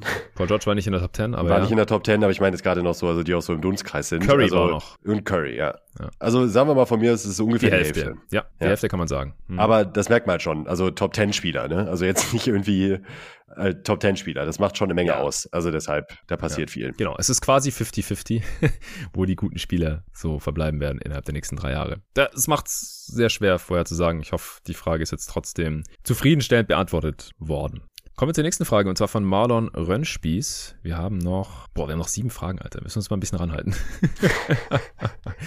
äh, Marlon Rönnspieß, Gary Payton äh, II und André Godala sehen ja aktuell ziemlich gut bei den Warriors aus, obwohl Iggy bei den Heat schon zu alt wirkte und Gary Payton sich eigentlich noch gar nicht konstant in einer NBA-Rotation spielen konnte. Welche Spieler fallen euch noch ein, deren Stärken nur in sehr bestimmten Spielsystemen komplett zur Geltung kommen? Liebe Grüße. Mhm. Also erstmal würde ich da vorweg sagen, dass Iguadala ja beispielsweise auch in anderen Teams sehr gut funktioniert hat. Bei den 76ers und dann nachher auch äh, bei den Nuggets hat er sehr gut funktioniert. Ja. Also ist der jetzt für mich kein Paradebeispiel für funktioniert nur in einem System. Ja, aber in, so im Alter halt dann. Im so. Alter, okay, ja. gut. Also das hatte ich ja auch so antizipiert, das hatte ich auch in der Warriors Preview gesagt, dass ich mir sehr gut vorstellen kann, dass Iguodala wieder sehr viel besser aussieht als noch in ja. Miami. Das, das wundert mich gar nicht. Aber ich, ich finde, der passt hier schon sehr gut rein. Allgemein Spieler, die im Warriors-System sehr gut aussehen. Ich kann mir bei vielen vorstellen, dass es so ähnlich aussehen würde wie bei Iguodala. Ja, bei vielen davon haben wir es halt noch nicht gesehen, aber wir haben es bei Clay Thompson ja immer wieder angesprochen. Ja. Wie würde der aussehen, wenn der irgendwo die erste Option wäre und der Coach sagen würde, hier, du bist unser bester Spieler, da ist der Ball und jetzt mach mal hier aus der ISO, off the dribble, im Pick and Roll.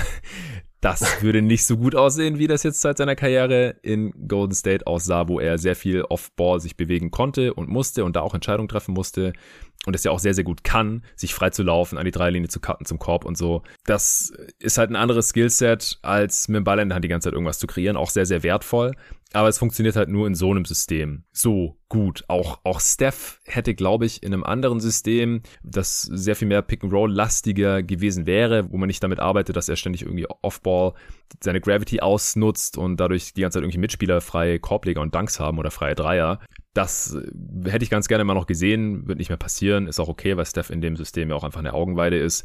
Oder auch Draymond, ja, wenn der nicht in diesem System, wo er die ganze Zeit irgendwelche Movement-Shooter bedient oder irgendwelche Cutter oder in Transition halt und ständig irgendwie zwei der besten Shooter all time bedienen könnte, dann wäre er auch sehr viel mehr aufgeschmissen mit seinen eigenen nicht vorhandenen offensiven Skills ja, Beispiel. total. Ja, die Warriors sind wirklich ein gutes Beispiel generell. Äh, San Antonio natürlich auch, muss ich fairerweise sagen. Also jetzt, jetzt gerade vielleicht nicht mehr so, aber auf jeden Fall zur Duncan-Ära mhm. gab es da halt auch einige Spielertypen.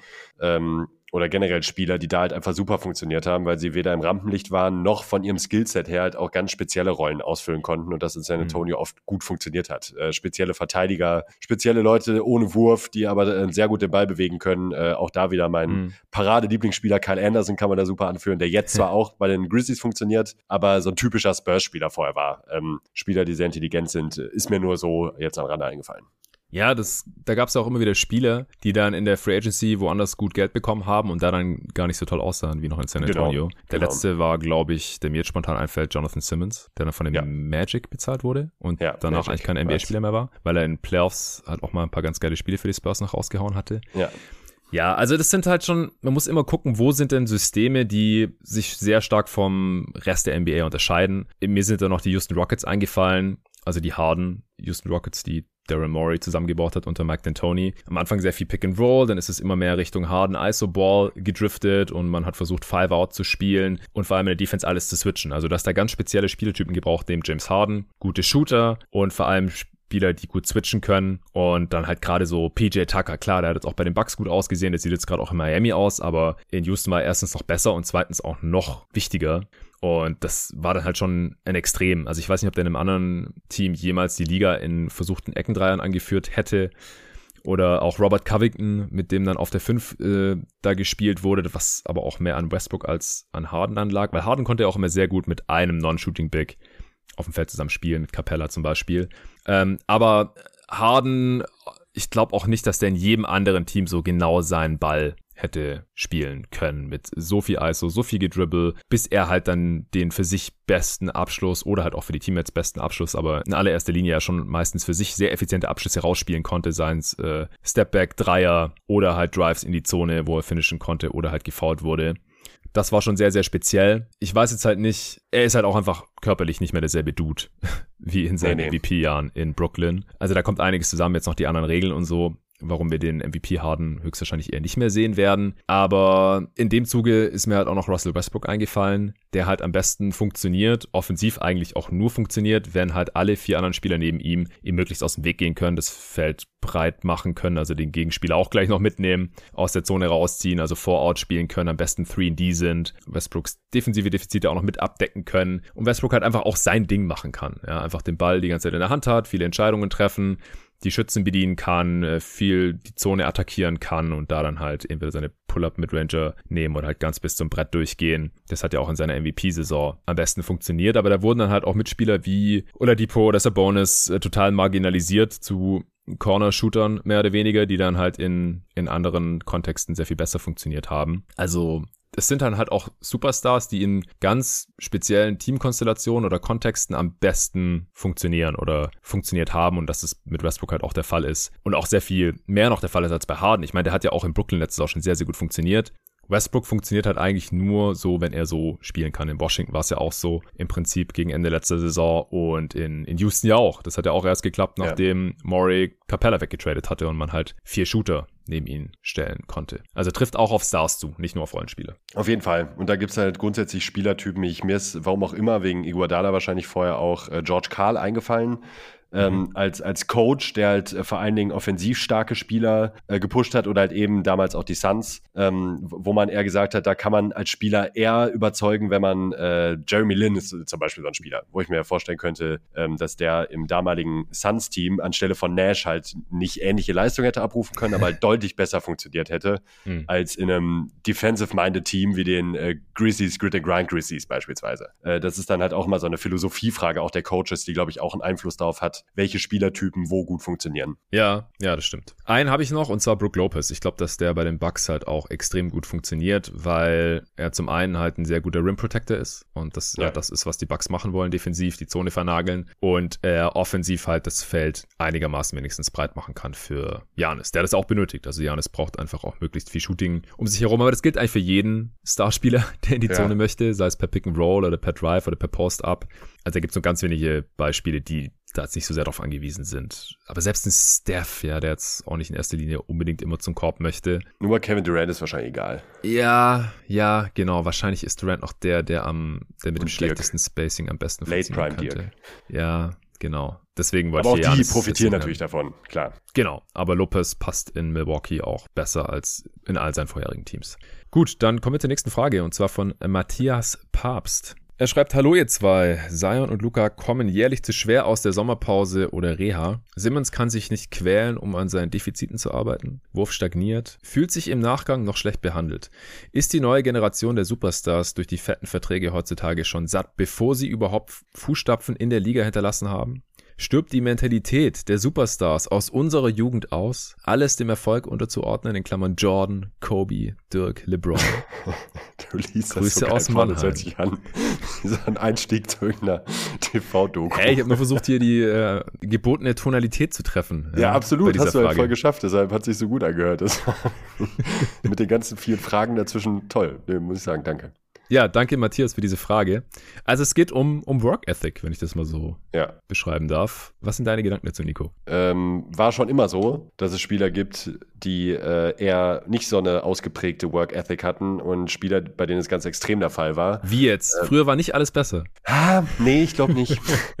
also da mal direkt äh, krass Beispiel äh, David Robinson als absoluten Superathleten, Ja. der äh, alles für seinen Körper getan hat und äh, Carmelo, anderes Beispiel, auf Pumperebene dann, Mhm. ähm, die mit eine krasse, krank, krankhafte Work Ethic hatten oder Michael Ja. Jordan, auch ein super Beispiel, natürlich Ja. als prominentestes. Auf der Gegenseite dann aber halt auch Leute wie Oliver Miller oder Shaq später, die halt komplett drauf geschissen haben. Sean Camp auch zum Beispiel. Sean Camp, Charles ein Barkley Beispiel auch, ja, Barkley. Also hat es immer gegeben, von beiden Seiten. Und das sind dann jetzt halt eben, sind es halt bisher Doncic, so ein Kandidat dafür. Äh, Diao war es natürlich immer, Mm, der jetzt ja auch noch nicht so lange aus der Liga raus ist. Ja. Embiid, ne? Also wird es immer geben. ja. Ich denke auch. Also ich glaube auch, dass es schon immer gab, die, bei denen es auch reicht, wenn sie nicht die ganze Offseason wie gestört trainieren und solche, die es brauchen oder so oder so durchziehen. Und ich denke halt auch von letzterer Mentalität gibt es ja noch einige in der Liga gerade. Klar. Und ich glaube auch, dass die Verträge, ja, also ich brauche jetzt gar nicht erst anfangen. Also ist ja auch immer so ein bisschen die Frage. Wir sind ja nicht mit denen in der Halle und Trainingsvideos auf Instagram posten braucht eine Minute. Da muss man nicht zehn Stunden Ja. auch wirklich in der Halle äh, trainiert haben. Also zehn sowieso nicht. Das ist auch immer geil. Also wenn Leute sagen, oh, ich wollte wieder drei Stunden im Fitnessstudio. Ja, so, cool. war wahrscheinlich nicht so effizient. Nee. Also ich glaube, eine Stunde reicht eigentlich, wenn man es Ja. durchzieht. Aber ähm, wer halt dann da jeden Tag wirklich was macht oder morgens eine Trainingseinheit Einheit und abends nochmal eine, die einen, die erzählen das jedem, Jimmy Butler und die anderen, die, die halten halt die Klappe und machen einfach und dann sind die halt gut und man kann sich den Rest denken. Äh, und ich glaube auch, dass die Verträge da wenig dran geändert haben dürften, weil ob du jetzt 50 Millionen in deinen ersten paar Jahren äh, mit deiner ersten Extension verdienst oder 200 Millionen, ich meine, ist das wirklich die Motivation, die dich dann morgens aus dem, aus dem Bett treibt und in die Halle treibt? Oh shit, ich, ich habe nur 50 Millionen bisher hier safe. Ähm, also ich glaube, ist eine die, Typsache. die Spieler ist wahrscheinlich eine Typsache, aber die Spieler, die waren ja schon immer mehr oder weniger auf einen Schlag dann reich. Und halt auch vor allem halt sehr viel reicher als vorher, weil die meisten kommen ja, machen wir uns nichts vor, aus sozial benachteiligten Verhältnissen und hatten davor wahrscheinlich wenig bis gar nichts und auf einmal haben die eigentlich keine Geldsorgen mehr. Und normalerweise, also spätestens seit den normalen Rookie-Scale-Contracts, wo ja auch die Top-Picks direkt Multimillionäre sind und so, haben ja dann nicht nur du ausgesorgt, sondern deine ganze Familie, wahrscheinlich auch noch deine Kindeskinder und spätestens mit der ersten Extension dann. Und ob die erste Extension dann wie bei KG, was waren es, glaub 100 Millionen Mhm. oder wie bei Luca jetzt äh, 200 Millionen sind, ich glaube nicht, dass das die Motivation wirklich drückt. Glaube ich aber nicht. Kann ich mir Aber- nicht vorstellen. Das ist nur meine Ja. persönliche Einschätzung. Also ich glaube, es ist immer eine Kombination der individuellen Umstände und der Mentalität, der Ja. den Spielern innewohnenden Mentalität, wenn man so will. Die Umstände können sich ändern. Mentalität, ja, die Reife kann da vielleicht noch ein bisschen was dran machen. Aber ich würde es jetzt nicht ein Produkt unserer Zeit oder sowas nennen wollen. Es sei denn, da gibt es irgendwelche Studien, die mir da jetzt was anderes erzählen wollen, aber es ist jetzt nichts bekannt. Ich kenne auch nichts. Gut, Gary Scholl schreibt: Hallo ihr beiden, wie sähe die athletischste Starting Five aller Zeiten bei euch aus? Oh yeah. Die Spieler von Nico müssen schon alle retired haben. Die von Jonathan müssen noch alle aktiv sein. Grüße und viel Spaß beim Pod. Das, Ja. das fühlt sich ja schon richtig an wie so eine, ähm, wie so eine Rivalität aus Red Old School versus New School, obwohl ich, äh, ich mich zwar für die Liga-Geschichte interessiere, aber es ist jetzt auch nicht so, als würde ich sagen, früher waren alle cooler und sonst wie. Ähm, aber äh, Ja. Ja, nee, und, und, Fun, trotzdem und cool, Fun so Fact, ich, ich bin auch noch der Ältere von uns beiden. ja. Aber ich find's auch cool, weil du kennst dich einfach besser aus, machen wir uns nichts vor, mit den Spielern von früher. Ähm, jetzt nicht, weil du nur dich damit auseinandersetzt oder was ich jeden Tag lieber eine deiner vielen Pontel-DVDs einschmeißt, anstatt den League Pass anzumachen. Aber du kennst dich ja besser damit aus als ich. Ja, das ist keine Frage. Deswegen finde ich es ganz cool, dass der Gary das hier aufgegriffen hat. Aber erstmal noch eine andere Frage. Wie definierst du überhaupt Athletik? Also ja, wäre jetzt auch ein Thema für einen eigenen Pod, keine Frage, aber so vielleicht in, Ja. in ein, zwei Sätzen, so woran hast du dich hier orientiert? Da, ich habe, glaube ich, im letzten Podcast auch schon mal ähm, Bill Simmons in irgendeiner Form zitiert, aber hier hat er auch selber mal was, ein ganz gutes Beispiel gebracht. Er hat irgendwie Spieler mit ähm, Gazellen verglichen.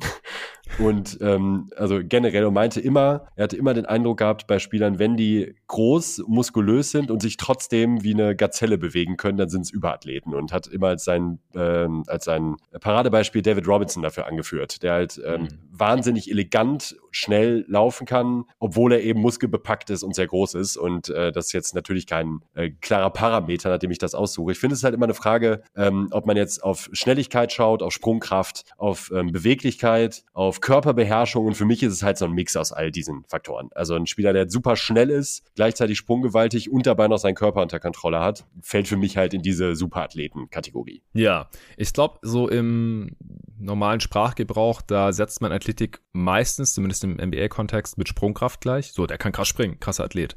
Oder halt Sprungkraft und Geschwindigkeit. Aber ich habe mir die Frage vorhin auch nochmal gestellt und ich glaube halt jemand, ich würde jemand als athletisch bezeichnen, der gut oder sehr gut oder wahrscheinlich exzellent im Fall von NBA-Spielern in vielen leichtathletischen Disziplinen mhm. wäre. Also es ist ja. halt eine Kombi aus Sprungkraft, Geschwindigkeit, aber auch Explosivität, Beweglichkeit, was du gerade angesprochen hast, aber für mich auch Kraft. Also jetzt so ein Klar. Hämpfling, der halt total hoch springen kann und vielleicht auch schnell ist, ist für mich kein Athlet. Da fehlt halt noch was zum Athleten dann und zwar halt die Kraft. Ja, wobei also, Ja zum Beispiel auch ein ziemliches Hemd ist, verhältnismäßig für, äh, jetzt mal als Beispiel. Der auch wahnsinnig explosiv und athletisch ist, aber was, der ja. wiegt ja angeblich nur um die 80 Kilo. Ja, ja, aber ja, bei dem würde mir halt diese letzte Komponente dann so ein bisschen fehlen.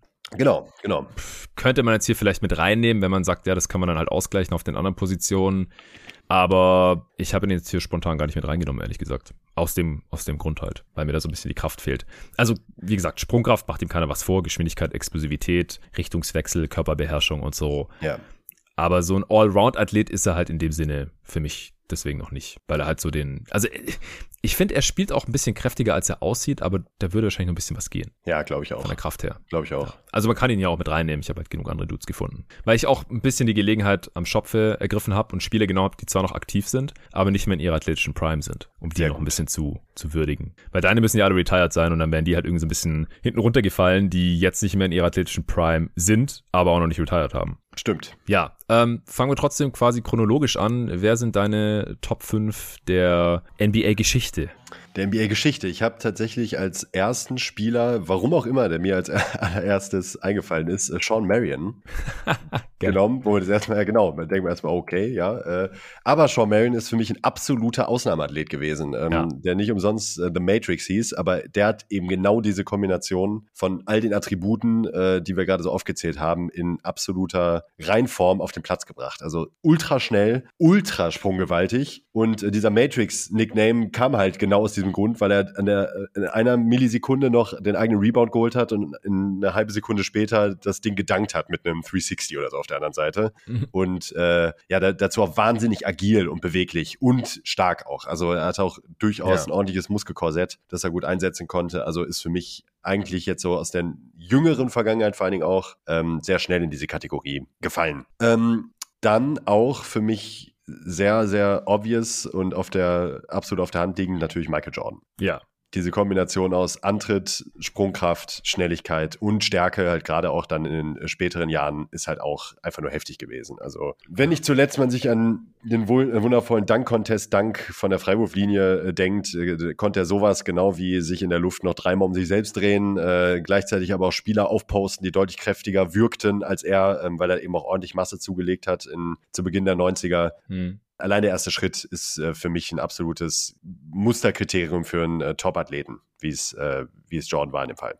Ja. Ähm, dann habe ich äh, Sean Camp, mhm. Äh, der ja eigentlich hinlänglich als äh, Highflyer in Erinnerung geblieben ist. Du hast ihn eben auch genannt bei Negativbeispielen, was die Fitness betrifft. Deshalb ist es eigentlich gerade ein ganz guter äh, Kontrast, denn in seiner athletischen Prime äh, ein absolutes Monster. Auch äh, was die Kombination aus Sprungkraft und Power äh, angeht und eben auch Beweglichkeit für seine Größe als, äh, als Big auch absolut einzigartig. Ähm, ich tue mich ja ein bisschen schwer, jetzt diese athletischen Supermerkmale irgendwie noch gut in Worte zu fassen. Deshalb würde ich an der Stelle auch direkt schon mal anraten, ähm, sollte man sich aus welchen Gründen auch immer nicht mit den, äh, mit diesen Spielern beschäftigt haben, einfach mal bei YouTube eingeben. Da kriegt man genug athletisches Material von den mhm. Typen, um einschätzen zu können, was die so auf dem Platz abgerissen haben. Ähm, ja, mein nächster ist Vince Carter. ja, nice. Der nicht nur als Dunk-Champ ähm, in die Geschichte eingegangen ist und das absolut zu Recht. Nicht wenige, mich eingeschlossen, äh, sehen ihn als besten Danker der Liga-Geschichte. Dabei hat sich äh, für mich nach wie vor auch noch nichts geändert, ja. auch wenn da eine Menge cooles Material in die Liga gekommen ist äh, seitdem.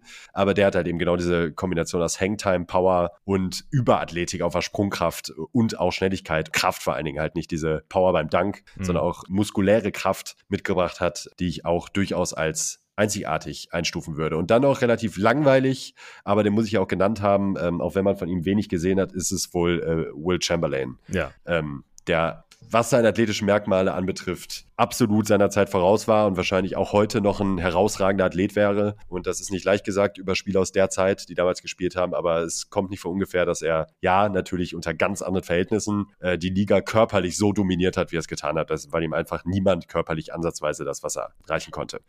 Ja, ähm, da habe ich mich ein bisschen, äh, da habe ich Chamberlain eigentlich nur genommen, weil er nochmal so ein Paradebeispiel ist, aber sonst hätte man hier natürlich noch super viele andere Namen nennen können, unter anderem auch Shaq, ähm, der mir sehr mm. wichtig gewesen ist, eigentlich auch den nur mal kurz zu nennen zumindest, weil er ja oft irgendwie verunglimpft wird als der Dicke, gerade so ähm, in, in seiner späteren Zeit, aber gerade zu Orlando-Zeiten halt ein absoluter Ausnahmeathlet war, was Körperbeherrschung, äh, Sprungkraft und Power vor allen Dingen angeht in dieser Kombination. Einzigartig bis heute wahrscheinlich. Ähm, wollte ich ihn noch genannt haben. Ich hatte witzigerweise trotz des äh, Retro, äh, trotz der Retro-Einschränkung als allererstes LeBron James aufgeschrieben, was wahrscheinlich nur mein Fandom äh, darstellt. Dann, ach so, ah nee, stimmt, der spielt ja noch. Ist mir dann erst eine halbe Minute später eingefallen.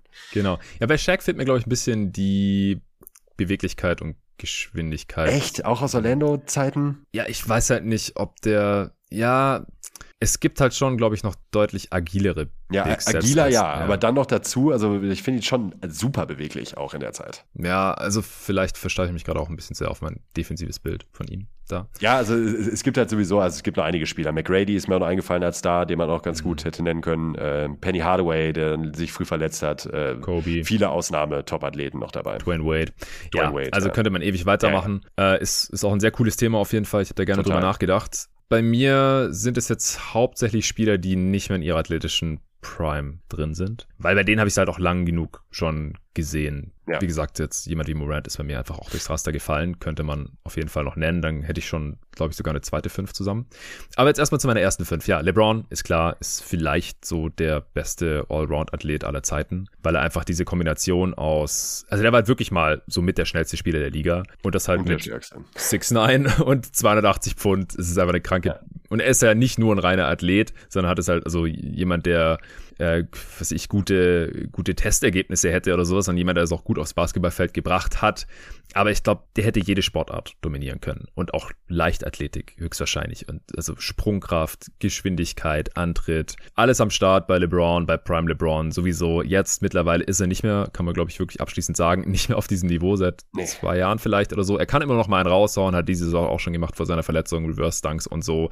Aber es ist halt, er ist schon noch schnell, auch so für seine Statur, aber halt nicht mehr einer der schnellsten Spieler der Liga. Auch nicht mehr ganz so agil und explosiv. Klar, er kommt noch nach oben, aber halt nicht mehr ständig mit Kopf über Ringniveau und so. Chase Down Blocks, das sieht man alles halt viel seltener als früher. Aber ja, der gute Mann wird 37, von daher alles okay. Blake Griffin habe ich hier noch mhm. mit drin der war halt super sprunggewaltig, super explosiv, sehr, sehr kräftig, nicht ähm, extrem beweglich, aber halt schon ziemlich beweglich, würde ich sagen. Also ist vielleicht nach Vince Carter bei vielen auf zwei, Platz zwei der Ingame-Dunker All-Time. Also das war einfach auch Must-See-TV äh, in seinen ersten paar Jahren da in der Liga. Mittlerweile auch noch ein Schatten seiner selbst natürlich. Hat noch mal ein paar rausgehauen in der letzten Saison für, für Brooklyn. Also es geht ja auch nicht nur ums reine Danken, aber Black Griffin ist da für mich halt auch ganz oben mit dabei. Ja. Dann, ähm, es ist eine eher große Lineup, hier muss ich zugeben. Ich habe Dwight Howard auch noch drin. Also LeBron oh, müsste man ja. halt auf einen der Guard-Spots nachher schieben. Äh, Blake auf die 4, Howard auf die 5. Auch der ist nicht mehr auf dem Niveau alter Tage und ist ja immer noch sehr, sehr athletisch unterwegs. Also das war auch einfach heftig früher, diese Kombination aus Explosivität, Geschwindigkeit, Sprunggewalt und einfach absolute Power. Äh, war auch sehr beweglich. Äh, früher konnte man am Perimeter rausswitchen und so. Das funktioniert heutzutage nicht mehr so gut. Äh, den wollte ich auf jeden Fall auch noch mit drin haben. Und dann ähm, habe ich als einzigen Guard hier in dieser Lineup eigentlich Russell Westbrook drin. Ich glaube, ja. das ist einfach der athletischste Guard ever. Ähm, fight me, wenn ihr was anderes glaubt. Also bei allen spielerischen Defiziten, die ja hier im Pod auch immer wieder erwähnt werden, also rein physisch macht dem Dude halt keiner was vor. Also auch einer der schnellsten Spieler gewesen, mittlerweile nicht mehr ganz da oben, aber immer noch ziemlich athletisch, aber früher halt. Also ich finde es immer noch am besten, wie Bill Simmons das damals vor vielleicht, keine Ahnung, acht oder zehn Jahren beschrieben hat. Der Typ spielt einfach die ganze Zeit, als wäre er sauer auf den Ring und jetzt will er den die ganze Zeit attackieren und den Ball dadurch stopfen. Also der war einfach immer so schnell in der Zone, so schnell da oben am Ring irgendwo unterwegs. Ähm, der musste hier definitiv auch noch mit rein. Ich habe lange mit mir gerungen, ob ich ihn oder John Wall nehmen soll, weil John ja, Wall auch ich hätte gewettet, dass du Wall mit reinnimmst. ja, den habe ich in meinen Honorable Mentions dann ganz vorne mit drin. Ich habe Wall halt auch mal live gesehen, Westbrook nicht. Und ich habe es hier im Pod ja neulich auch schon erwähnt, so er und LeBron sind halt so die für mich beeindruckendsten Spieler gewesen, wo ich mal näher dran war. Also wie schnell die halt einfach waren. Diese Explosivität, dieser Antritt, diese Höchstgeschwindigkeit, den Court runter, das war einfach unfassbar bei Wall, war ähnlich explosiv wie Westbrook, noch ein bisschen größer und schwerer. Also ja, die waren da schon auf einem sehr vergleichbaren Level unterwegs. Derrick Rose eigentlich auch noch. Das waren so ja. die, das war so das Dreigestirn der nuklearen Athleten, die da so um ja. 2010 nach und nach in die Liga gekommen sind. Das war krank. Ja, und ich würde einfach ganz gerne hier noch Janis mit reinschieben, weil er einfach auch so ein abartiger Athlet ist. Klar, bei ihm kommt noch diese unglaubliche Länge dazu, der einfach so lange Gliedmaßen. Klar, das haben Dwight Howard und LeBron im Prinzip auch, aber Janis ist da irgendwie nochmal ein anderes Alien-Level. Aber er ist halt auch einfach so schnell und kann so hoch springen und ist so beweglich. Ich glaube auch einfach, dass der verschiedenste athletische Disziplinen absolut dominieren würde. Ja. Fehlt dir da jetzt jemand außer John Wall?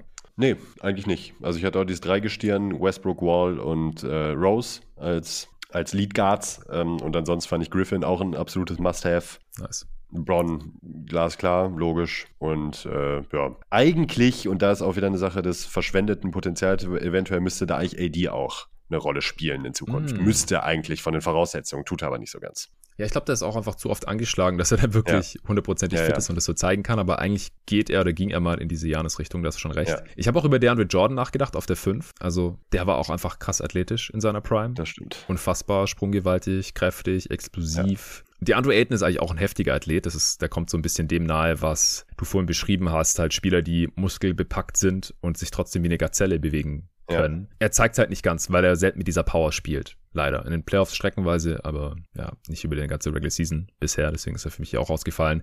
Und dann gibt's halt noch ein paar andere heftig explosive Guards. Äh, Morant hast du schon genannt. Auch Anthony Edwards, der hat dann auch diesen Power- und Kraftaspekt und ist trotzdem sehr schnell und natürlich ultrasprunggewaltig. Den könnte man hier noch nennen. Oder Depot ging in seiner athletischen Prime auch in so eine Anthony Edwards-Richtung, wie ich finde.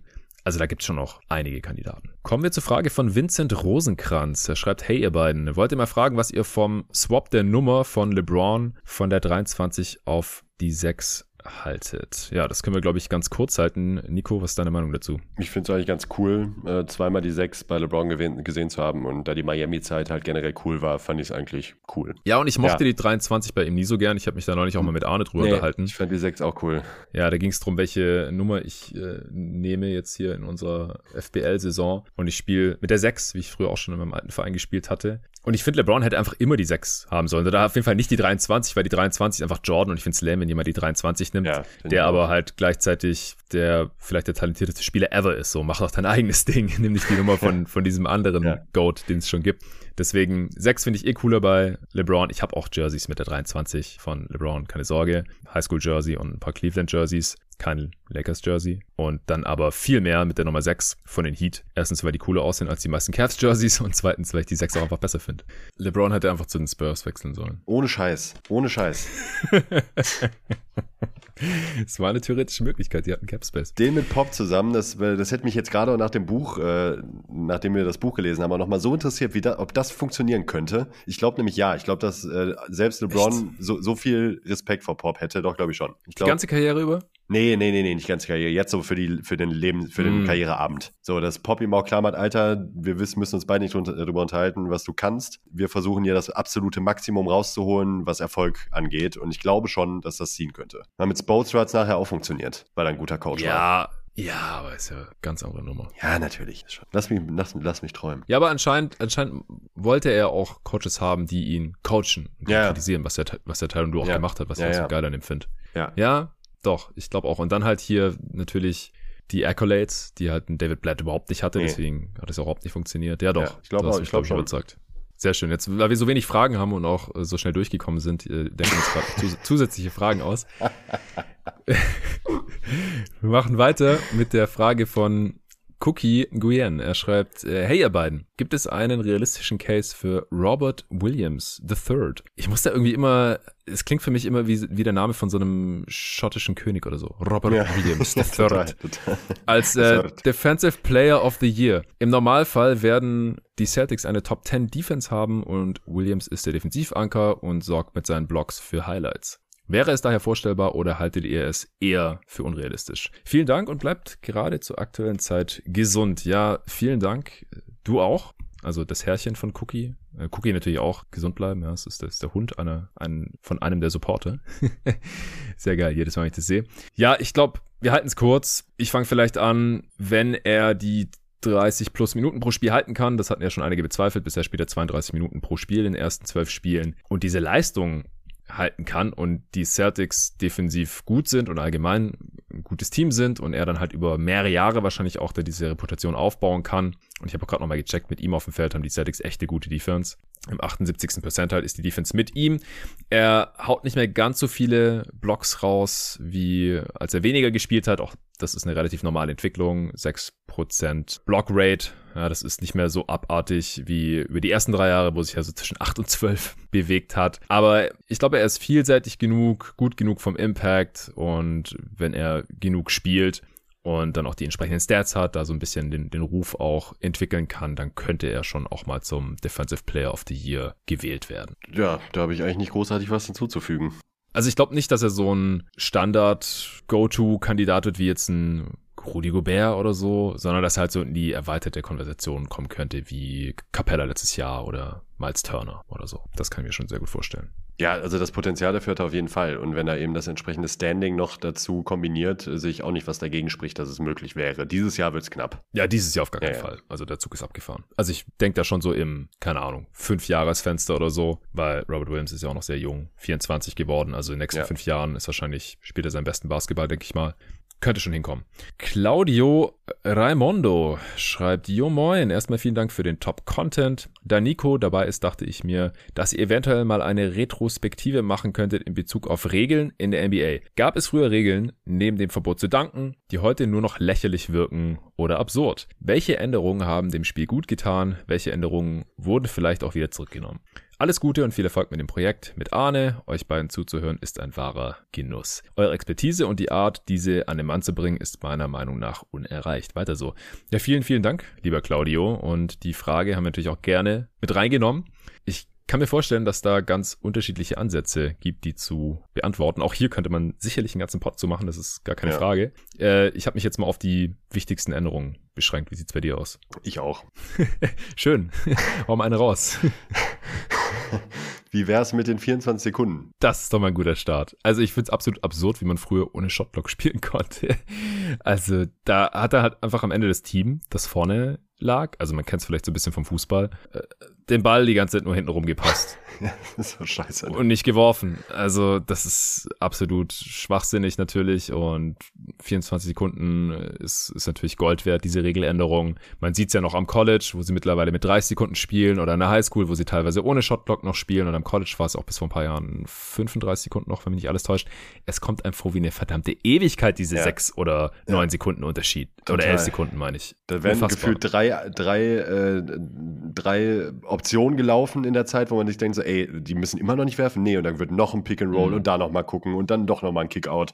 Und dann denkt man so, okay, ja, nicht so geil. Oder wenn man, wenn man ähm, noch gar nicht so alte Spiele schaut, wo nach dem Offensivrebound neue 24 Sekunden gegeben wurden. Auch jetzt das schon, nur noch ja, 14. Ja. Das macht auch schon einen riesen Unterschied, finde ich. Ja. Also jetzt, wenn ich so ein Spiel schaue, ich habe mich schon total dran gewöhnt, Offensivrebound, man hat nur 14 Sekunden, jetzt mach mal hin hier. Aber bei diesen älteren Spielen, die holen Offensivrebound und passen erstmal raus und dann lässt man kurz die Zeit ein bisschen ablaufen, ein bisschen verschnaufen, gerade wenn man vorne ist oder so. Und ich denke so, was, was macht ihr da? Und dann so, ach ja, shit, die haben ja noch 10 Sekunden mehr. Also, also das alles, was das Spiel beschleunigt, ohne dass natürlich absolut hektisch und unansehnlich wird. Und das ist ja zum Glück in der NBA nicht der Fall gewesen.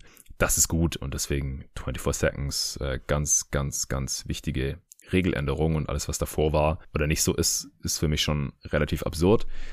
Ich hau mal das nächste raus, was auch äh, ein ähnlich einschneidender Eingriff war. Das hat man ja aus der ABA damals übernommen, als es äh, den Merger dieser beiden Ligen gab. Ende der 70er Jahre. Und zwar die Dreierlinie. Yeah. Also Basketball ohne Dreierlinie. Man kennt es vielleicht ab und zu, wenn man irgendwo Streetball spielen muss, wo es keine Dreierlinie gibt. Das ist eine absolute Katastrophe. Also alle stehen einfach nur in der Zone rum äh, in der Defense, weil es einfach relativ dämlich ist, von weit draußen Würfe zu nehmen, die genauso viele Punkte geben wie direkt am Ring. Und sich das anzugucken, also ich, ich stelle es mir auch nicht so besonders toll vor. Ich habe es noch nicht so viel gemacht in meinem Leben, abgesehen von irgendwelchen YouTube-Highlights. Und in dem Zuge wollte ich auch noch die nähere Dreierlinie mit anführen, die ich im letzten Partie ja auch erwähnt hatte. Äh, Mitte der 90er wurde vor zwei Saisons die Dreierlinie ein bisschen näher dran gelegt, um halt, ja, das ein bisschen zu forcieren, dass mehr Dreier genommen werden, weil Mitte der 90er oder Anfang der 90er gab es einfach noch nicht so viele Spieler, die den Wurf gut genug beherrscht haben, dass die da ständig von abgedrückt haben, ganz anders als heutzutage natürlich. Aber da bin ich im Nachhinein jetzt natürlich auch froh, dass sie das nach zwei Jahren wieder geändert haben und die Dreierlinie wieder dahin gepackt haben, wo sie auch heute noch ist. Ja, absolut. Dann würde ich als nächstes mal die äh, Zone einführen. Ähm, also mhm. die Zone, wie sie auch in, in, Europa gespielt wurde und praktiziert wurde schon längere Zeit, die gibt es ja auch noch gar nicht so lang in der NBA in der Form. Und das hat natürlich schon auch ordentliche Auswirkungen aufs Spiel gehabt. Ja, vor allem also ich find's auch immer witzig, weil damals hatte ich das gar nicht so auf dem Schirm. Das war halt gerade so, als ich angefangen habe, die NBA zu verfolgen, Anfang der 2000er. Da haben die meisten Spiele sich drüber aufgeregt, so ja, wir wollen die Zonenverteidigung nicht, wir kennen es schon aus dem College, da hat keiner Bock drauf in der NBA. Aber das viel größere Ding war ja eigentlich, dass es halt die Illegal Defense in der Form nicht mehr gab. Also das letzte Überbleibsel davon sind halt die defensiven drei Sekunden. Mhm. Du darfst nicht ohne einen Gegenspieler zu verteidigen länger als drei Sekunden. In der Realität sind es halt eher vier oder so, mindestens dreieinhalb. In der Zone rumstehen. Du musst halt kurz rausgehen, dann kannst du wieder reingehen. Aber davor durftest du ja nicht weiter als ein paar Zentimeter von deinem Gegenspieler weggehen, es sei denn für ein hartes Double Team. Das heißt, so die in der Defense so ein bisschen zu überlagern oder äh, schon mal so zu pre-rotaten oder halt einfach die Zone zuzustellen, ohne jetzt wirklich hart zu doppeln, sondern einfach nur Körper dahin zu befördern, um die, um es der Offense schwerer zu machen, das war alles verboten. Also das ist halt, glaube ich, was das immer noch sehr stark unterschätzt wird. Ich hab's, wir haben es ja neulich angesprochen, als wir hier über Warriors 2018 gegen Bulls 98 gesprochen haben, weil die Bulls es ja gar nicht kannten damals, dass so überhaupt verteidigt wird. Ja, da wurde immer ständig, also wenn man sich auch alte Spiele anschaut aus den 90ern, da würde, wurde immer wieder Illegal Defense gepfiffen, wenn halt ein Defender ein bisschen zu weit von seinem Gegenspieler abgesunken ist. Scheißegal, ob der jetzt schießen konnte oder nicht. Das heißt, jeder Spieler, jeder Offensivspieler hatte schon per Gesetz eine gewisse Gravity, einfach weil seine Verteidiger gar nicht weggehen durfte. Das war einfach verboten. Es sei denn, du bist echt zu einem ganz klaren und harten Double Team direkt hingegangen. Das durfte man. Aber irgendwas dazwischen, so ein bisschen zu roamen oder so, einfach ein bisschen Wege zuzumachen in der Defense, das war einfach alles verboten. Also das hat der Defense im neuen Jahrtausend einfach nochmal ganz, ganz neue Möglichkeiten eröffnet, weil sonst würde es ja einfach noch viel, viel, viel mehr Punkte geben durch das ganze Spacing. Ja, allein Spielertypen auch wie Janis, AD oder Garnett früher ähm, wären auch nicht so effektiv defensiv, wenn es die Regeln nicht geben würde. Ja.